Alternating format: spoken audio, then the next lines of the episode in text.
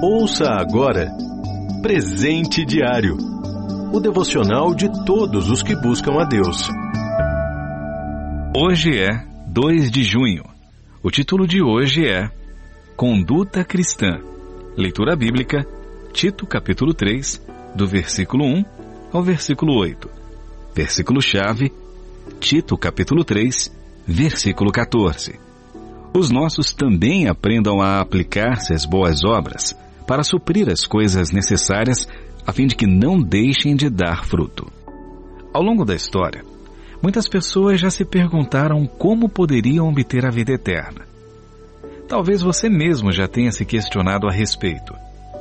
Tanto no passado como no presente, muitos dizem que é preciso ser bom e praticar o bem para assim ganhar um lugar no céu.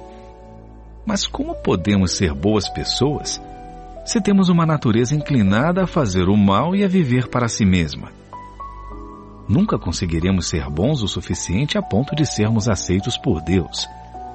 Jesus mesmo diz que nesse mundo ninguém, além de Deus, é de fato bom.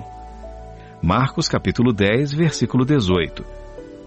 As Escrituras nos revelam que a salvação, a reconciliação com Deus e, consequentemente, vida eterna ao lado dele no céu, é obra exclusiva do Senhor por meio de Jesus Cristo e que a recebemos mediante a fé nele. Nada podemos fazer para ganhá-la, a não ser crer em Cristo. Se fôssemos salvos por sermos boas pessoas ou por causa das nossas boas obras, teríamos motivos para nos orgulhar. Assim, no entanto, nossa única glória é Jesus, que entregou sua vida por nós. No entanto, uma vez que cremos em Cristo, devemos nos portar de acordo com a vontade dele para nós, pois não vivemos mais para nós mesmos, mas unicamente para ele.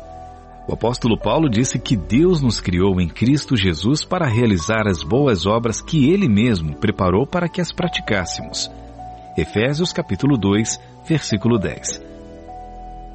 No texto indicado para a leitura, bem como no versículo em destaque, Paulo reforça que quem crê em Cristo deve agora dedicar-se a fazer boas obras.